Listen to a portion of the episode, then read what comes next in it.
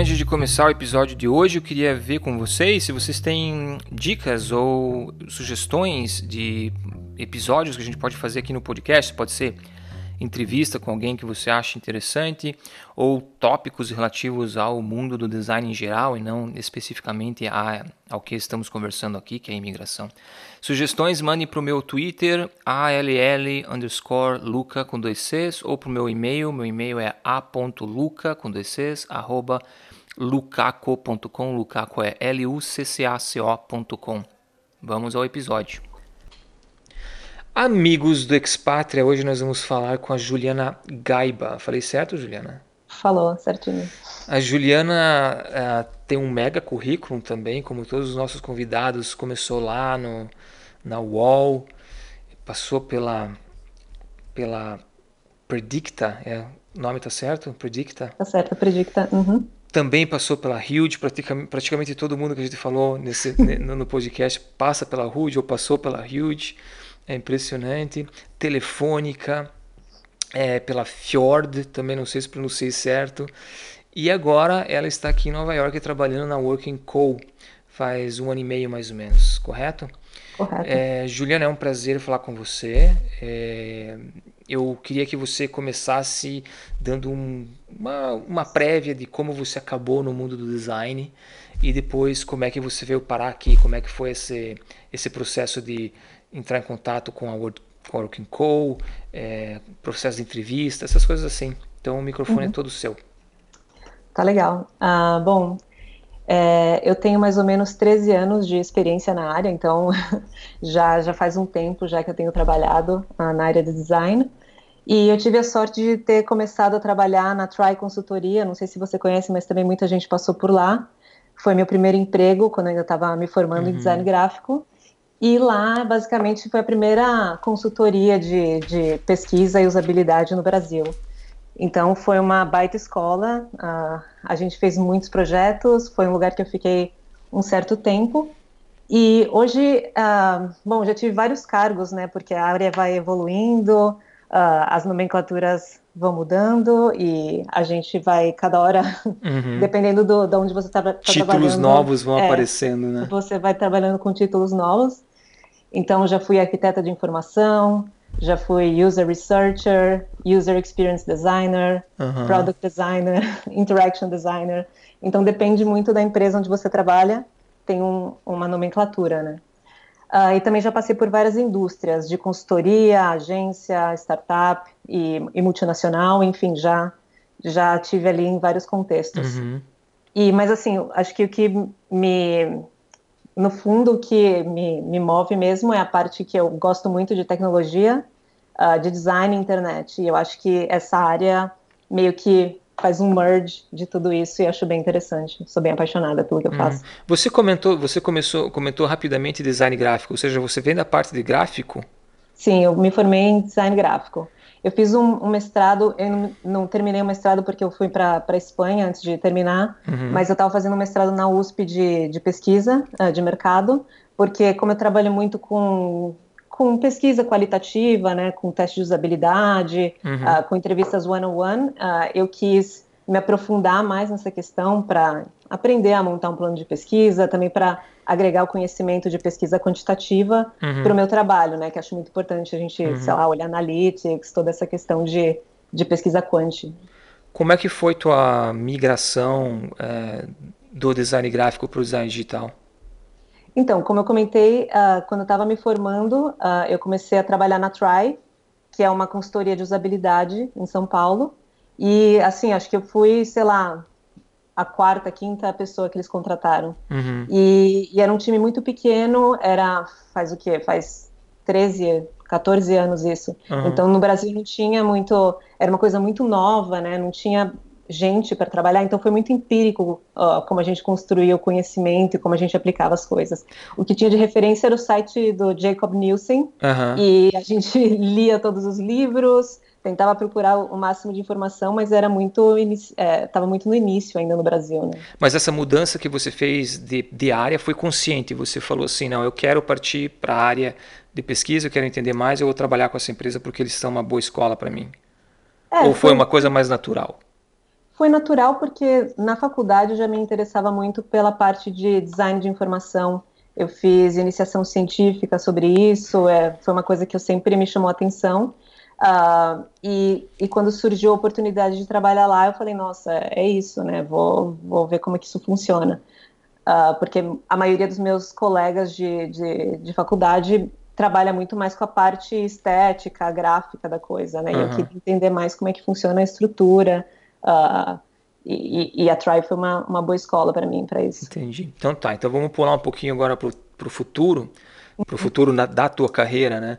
E e quando você, então você estava, você estava na, na Telefônica e você foi para Madrid, correto? Isso, correto. Na Espanha. Uhum. Então, teu, a, tua conversa vai ter que ser um pouco diferente da conversa que eu tive com as outras pessoas. Tá é, eu, não, eu, não, quero entrar na, nas questões práticas de se mudar para a Europa, porque eu acho que isso até pode ter espaço para um outra, uma outra temporada do podcast. Mas uhum. como é que foi o processo? Você, um, você começou a procurar porque você estava pensando em sair fora do Brasil? Ou simplesmente a oportunidade apareceu para você e você catou ela e foi? Uhum. Bom, ali, eles, é, na época, existia um departamento global de User Experience, e, e para cada. Uh, porque a Telefônica ela tem várias né, empresas no, no mundo, né? Hum. No Brasil é a Vivo, uh, na Espanha é Movistar, na América Latina é Movistar, na, na Alemanha é O2. Então, para cada uma dessas uh, empresas havia uma área de UX. Uhum. E eu estava na de, do Brasil, mas com a, com a perspectiva de mudar para a Espanha, que era uma coisa que eu já queria uh, que acontecesse. Então, uh, eu tinha muitas viagens para lá, todo, todo, sei lá, num ano eu fui, cheguei três, quatro vezes, e aí foi natural que eu mudasse para lá, integrasse o time global deles uh, na Espanha. E como é que, mas como é que, como é que a Fjord entra aqui no meio daí? Ah, tá. Bom, aí eu trabalhei lá durante um ano e meio, e aí eu comecei a ficar um pouco, né, putz, eu estava trabalhando com produto de vídeo há um ano e meio, sempre vendo a mesma coisa, e queria um pouco mudança de ares. E, e aí eu soube que a Fiore tinha uma vaga de design de, intera design de interação. E, bom, eu comecei a conversar, fiz várias entrevistas e me contrataram para essa ah, vaga na, tá. na Fiore.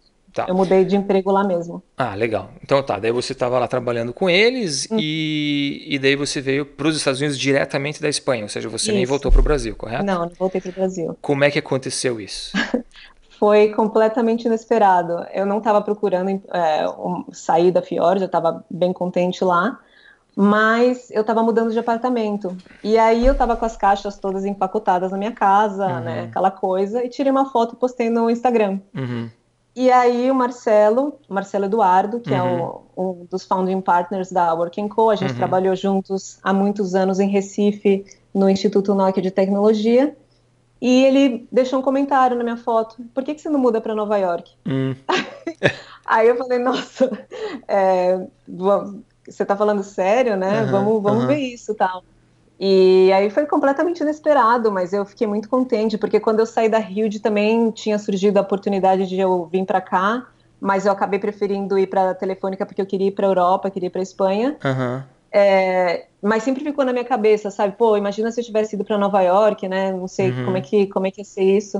Uhum. E aí uhum. quando apareceu esse comentário do Marcelo, eu falei, putz, é Demorou. agora, né? Uhum. Vou, nessa. E aí não sei se você quer que eu conte o processo agora ou se você tem alguma outra pergunta. Não, antes. eu acho que tipo, você podia contar pra gente como é que foi, como é que foi o processo de visto. É, eles patrocinaram o visto, imagino eu. Patrocinaram. Que sim. tipo de visto você veio? Eu tenho o O1. O1 o A1, né? Que tem é. é muita uhum. gente que eu estou conversando tem o mesmo, mesmo tipo de visto. Então foi praticamente o, o, o, processo que a gente meio que já conhece, ou seja, você fez toda a papelada, documentação, artigos, premiações e pegou o visto e, e, e, e ponto final. E veio trabalhar. Ok. Um, como é que foi teu processo de adaptação? Já, ou seja, já mudança de país para você já não era uma novidade, digamos não. assim. Culturalmente, o que, que você acha? Como é que foi o impacto disso para você? Ah, bom, eu acho que culturalmente teve um impacto grande, porque a cultura espanhola é mais parecida, talvez, com a nossa, eu acho. Não é uma mudança tão grande quanto vir para cá. E, e aqui também acho que estando em Nova York, não tem uma cultura americana tão forte, porque tem gente de todos os lugares. Uhum. Então você está convivendo não só com uma cultura, você está convivendo com dezenas, centenas, sei lá. Então eu acho que isso é uma coisa que foi bem diferente para mim. Uh, a questão de, da, do idioma também, por mais que você ache que você tenha um domínio excelente do inglês, você vai chegar numa reunião e você vai ser meio que você vai se sentir meio como uma criança ali com um poder de argumentação um pouco limitado, né? É, e era isso uma coisa apareceu, que, né? apareceu várias vezes nas conversas esse problema é, também. É muito engraçado, assim, engraçado e um pouco, né? Sei lá, se você coloca uma pressão ali, porque você tá, né? Tem que apresentar uma ideia, você tem que convencer é. os seus colegas, o cliente. Exato. Então é, é, é um pouco complicado, mas eu acho que se você relaxar, também tem, você tem que também jogar com isso a seu favor, né? Você, por, por ter uma limitação, talvez você seja mais assertivo ou tenha um charme nas coisas que você fale, porque e, e eles admiram também isso, né? Pô, você tá falando outro idioma já, uhum. mostra que você tem, né, uma capacidade uhum. ali, né? Como é que era, como é que era o nível do teu inglês quando você veio para cá? Então, na Espanha, é, nesse time global, era também um time muito. tinha muita gente de vários países dali, então o, o idioma era inglês. Ah, tá. Mas quando eu fui para Fiord, eu tive que aprender na marra o espanhol, assim. E, e, aí todas as reuniões que eu tinha eram em espanhol, a maioria das coisas que, que rolavam era em espanhol. E, e, também passei por isso lá, né? Porque aí o problema lá era falar o portunhol, que, que não, é, não é muito elegante, né? Aquela Sim. coisa meio acochambrada, Sim. assim, de você se comunicar meio esquisito. É, então foi uma, um, uma dificuldade mais. Foi uma dificuldade diferente da do inglês. A do inglês é um idioma completamente diferente, né? Então você tem que ter uma base. E não dá para enrolar, não tem, não tem um portunhol uhum. ali no meio. E hoje você acha que você já está num nível bem melhor depois de um ano e meio aqui?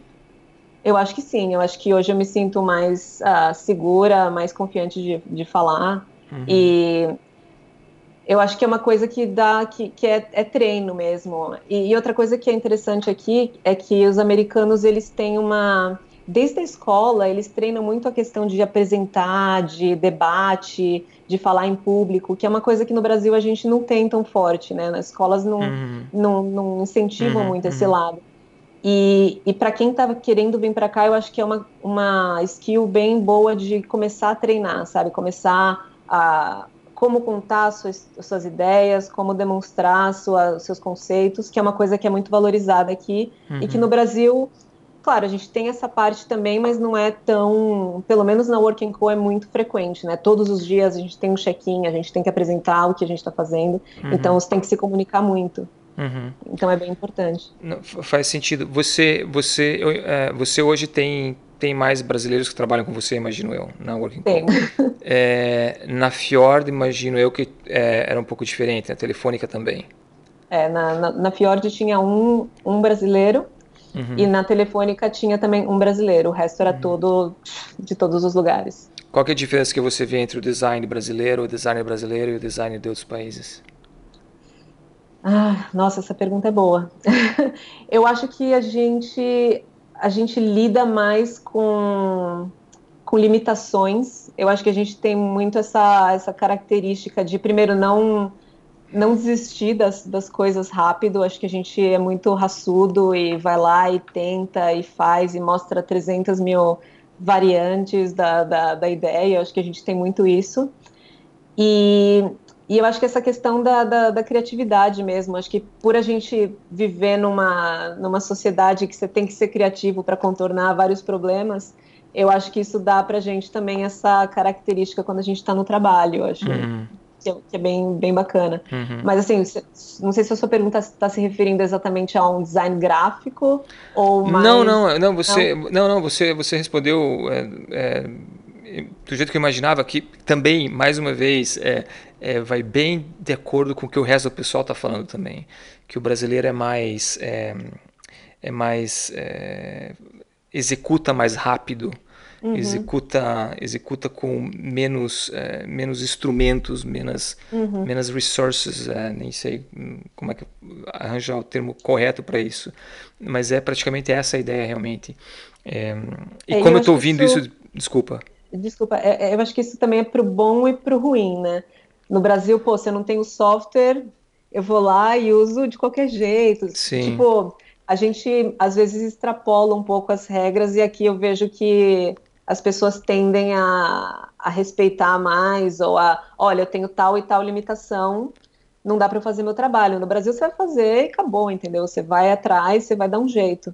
É, então acho que isso é admirado mas também pode trazer algumas consequências negativas dependendo do que você faz para executar o que você tem que executar. É, é verdade, né? é verdade.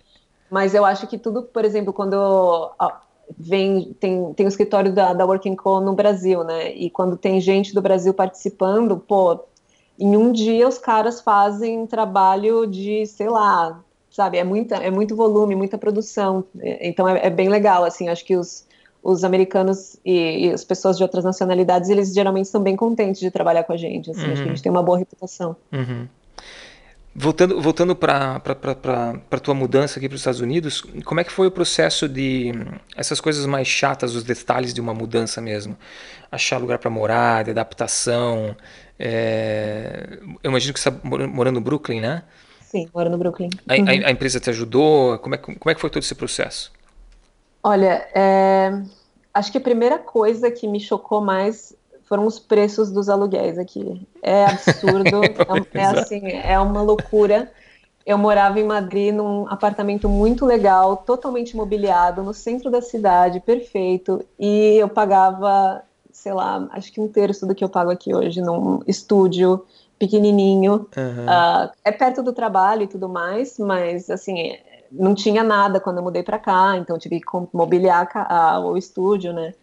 Enfim, quando eu vim para cá, o Working Co eles pagaram, se não me engano, um mês e pouquinho de, de um Airbnb para mim aqui no Brooklyn, uhum. para que eu pudesse procurar algum lugar para morar, né? Uhum. Mas assim, quando você vem para cá, você vem sem vários documentos que você vai adquirindo ao longo do tempo que são necessários para você fazer essa para você, você conseguir alugar um, um lugar, né? Então tem o Social Security Number, tem uhum. o Credit Score, todas essas coisas que você chega aqui zerada, praticamente um bebê que nasceu Exato. e você não tem nada, né?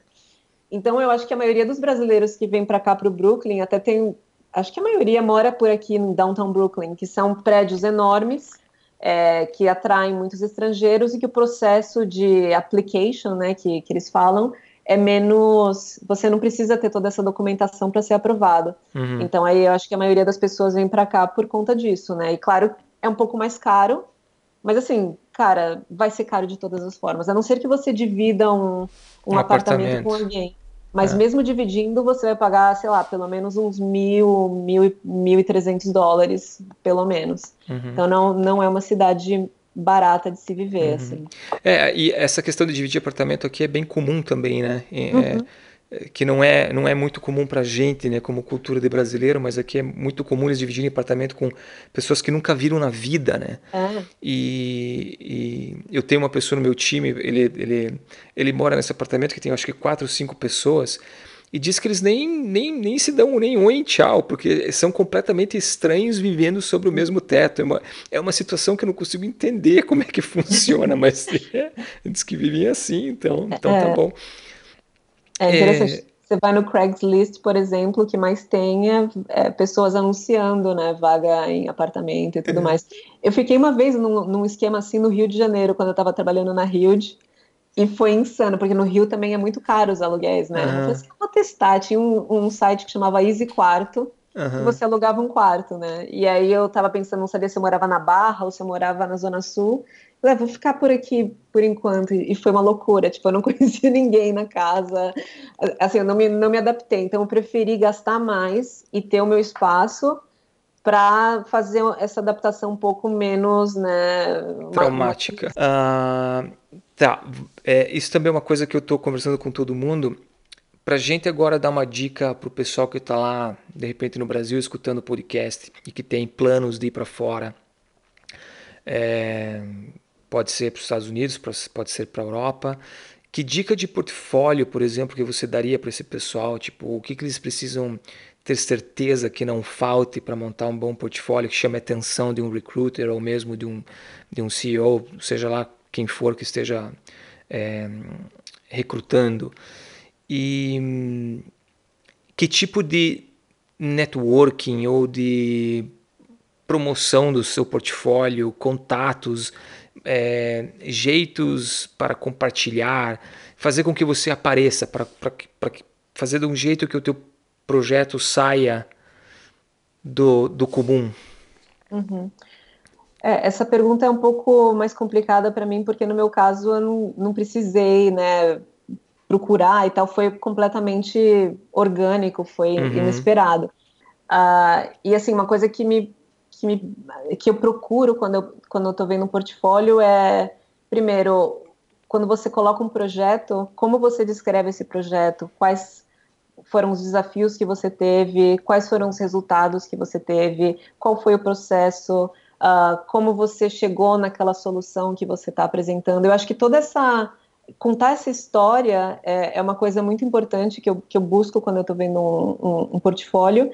E, e, eu acho que também como a pessoa apresenta isso na hora de da conversa mesmo, né? Porque às vezes a gente vê portfólios que são fantásticos, que visualmente incríveis, mas você sente que a pessoa, quando você está conversando com ela, não sabe, não, não, tem aquele perfil mais colaborativo. Eu acho que colaboração é chave no, no, que a gente tem, no que a gente faz. Uhum. E então, se você, quando você está comunicando esses, esses projetos, você não consegue fazer essa comunicação, tem, sei lá, o seu portfólio é só uma coisa estética, eu acho que para mim, por exemplo, já não é uma coisa que me atrai tanto. Claro que no primeiro momento é um isso pode fazer com que você se sobressaia. Então, acho que por mais que seu portfólio conte uma boa história, ele tem que ser visualmente agradável uhum. e interessante e tudo mais. Mas eu acho que não deveria ser o único foco. Eu acho que o que você, o conteúdo que está ali é uma coisa que que, que, que eu pesa busco, mais. É que, que pesa mais para mim, por exemplo, quando eu estou analisando. Uhum. Vocês vocês vocês estão contratando muita gente lá na empresa?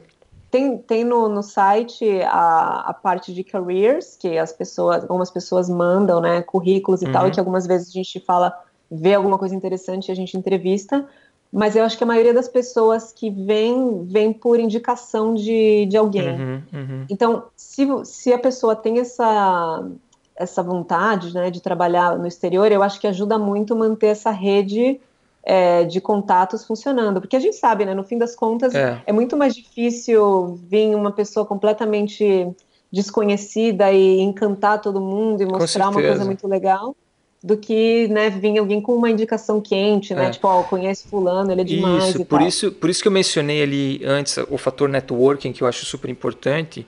E hum, ou seja, você encoraja as pessoas a simplesmente a, a, se jogar, a tentar, tentar um contato aqui, ou, por exemplo, pô, eu adoraria trabalhar, sei lá, no Google, é, vou atrás do recruiter, vou atrás de um designer que pode me indicar alguém, vou atrás até mesmo de um brasileiro que trabalhe dentro do Google que possa uhum. me indicar alguém. É, é, você acha acho... que essas táticas são válidas? Porque esse, eu... esse fator de você ser indicado por alguém vai facilitar o processo?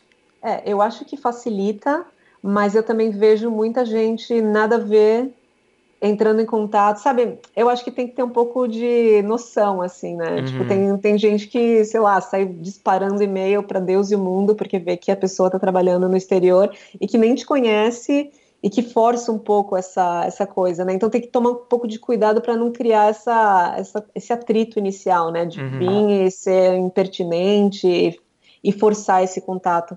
É, eu, eu acho, eu iria um pouco com calma com essa estratégia. Eu acho que pode ser um pouco agressiva e uhum. pode dar um backfire, né? Você causar um pouco de, de resistência ali, porque geralmente, é, principalmente quando você vai atrás de pessoas que são já, sei lá, CEOs, diretores. Imagina que tem muita gente que já está fazendo isso, sabe? E aí, cara, meu, tem um inbox cheio, recebe um monte de, de coisa e você pode ficar perdido lá naquele, naquele mar de, de gente tentando chamar atenção. Uhum. Então, eu tomaria um pouco de cuidado com essa estratégia. Mas uma coisa que eu acho que pode ajudar é. No Brasil, agora eu vejo que muita gente está tá saindo e indo para o exterior, né? Não tem como você ter trabalhado lá né, no mercado e não ter algum conhecido, alguém que tipo pode te ajudar a abrir uma porta. Uhum. E outro caminho que eu acho bem legal é Headhunter. E, e que vejo que eles estão assim muito estão é, procurando muitos perfis de, de design digital. É, então, o que eu tentaria fazer é entrar em contato com esses headhunters, que eles sim estão esperando né, esse tipo de, de contato uh, mais proativo de quem está buscando.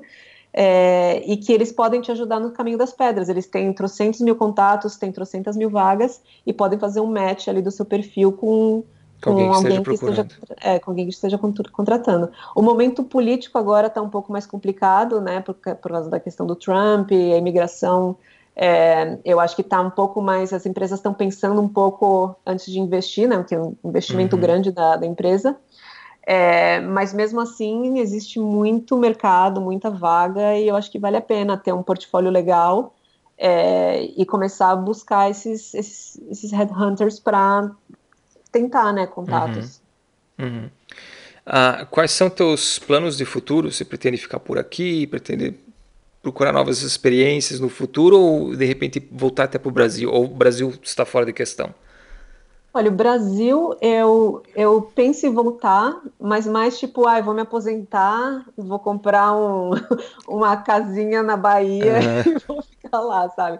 Mas, por enquanto, não, não tenho vontade de, de, de voltar. E também não sei, assim como vim para cá foi completamente inesperado, pode ser que apareça outra coisa. Eu não, não tenho uma preferência por um país, sabe? Tipo, para mim o que importa é o, o o desafio e o projeto, né? E a, a emoção, né? A aventura de ir para outro lugar, outra uhum. cultura. Não, não tem muito uma, uma preferência, assim. Por exemplo, passei a, as minhas férias do fim de ano no Japão e fiquei louca. Eu queria morar no Japão, sabe? Se aparece uhum. alguma coisa lá, se a Working Co quer fazer um branch no Japão, me chama que eu, que eu vou, sabe? Então. Uhum não sei. E você vê, você vê muita diferença do mercado brasileiro, de como a gente trabalha no Brasil como designer, para como a gente trabalha aqui nos Estados Unidos?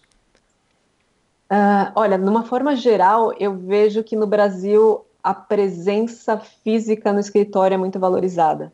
Então você tem aquela galera trabalhando 12 horas, 13 horas, e a pessoa que está no escritório ali é aquela que está ocupada Aqui eu vejo que as pessoas elas, elas têm um valor, um apreço muito grande às horas de, de trabalho delas. Então elas chegam, trabalham e deu a hora delas, elas vão embora. Uhum. E, e eu acho que a sua análise da sua performance é muito mais baseada no que você produz dentro do prazo que você foi dado do que você passar ali a vida dentro do escritório. Que também uhum. acho que o Brasil tem uma série de fatores, né? Tem o trânsito, é, que principalmente em São Paulo, né? E no Rio, é, o trânsito que você pega para chegar no trabalho, então as pessoas costumam ficar um pouco mais de tempo.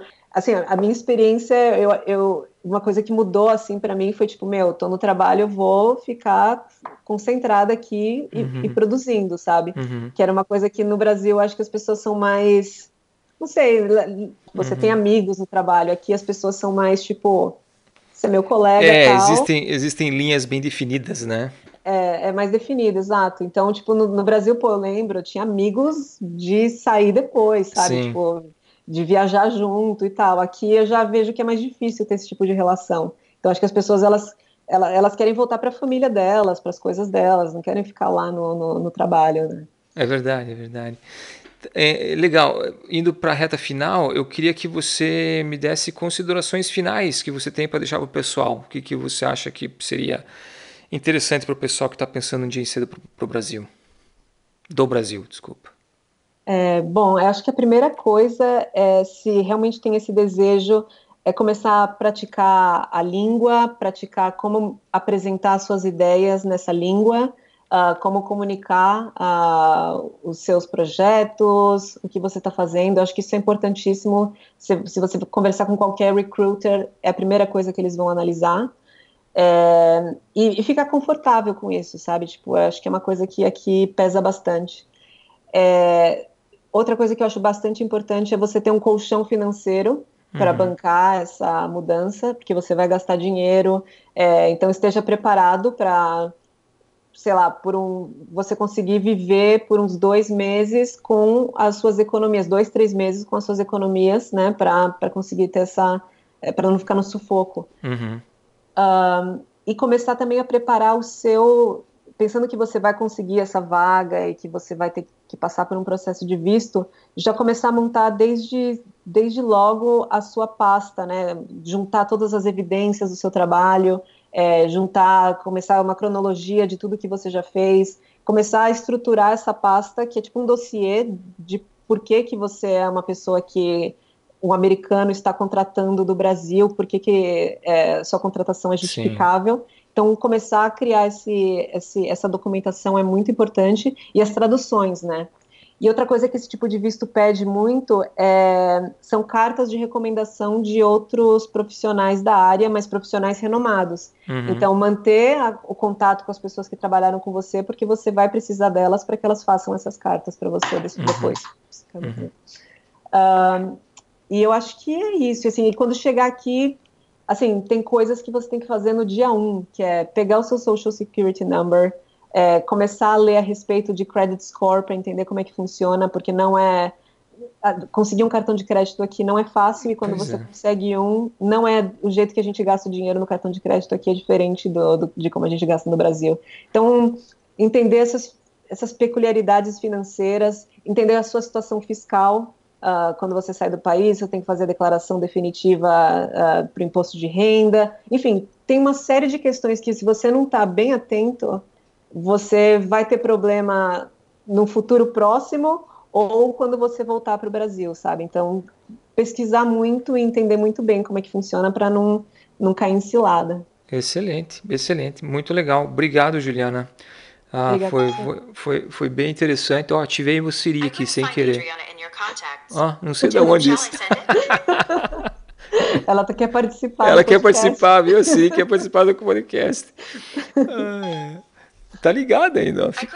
Tá bom, tá bom, tá bom. Vai dormir, vai. vai dormir. Pronto, resolvido. Uh, então tá, Juliana, muito obrigado. Foi bem legal a conversa. Uhum. A gente também conseguiu ficar bem em cima do tempo.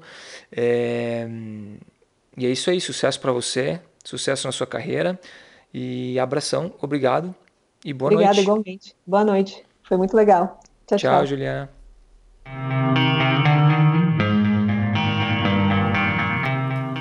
No próximo episódio, a gente vai falar com a Beatriz Palmeiro, que trabalha na Intel em Portland. Ela veio transferida da Intel do Brasil para cá. Então, também é um processo um pouquinho diferente. Vai ser uma conversa interessante, não perca.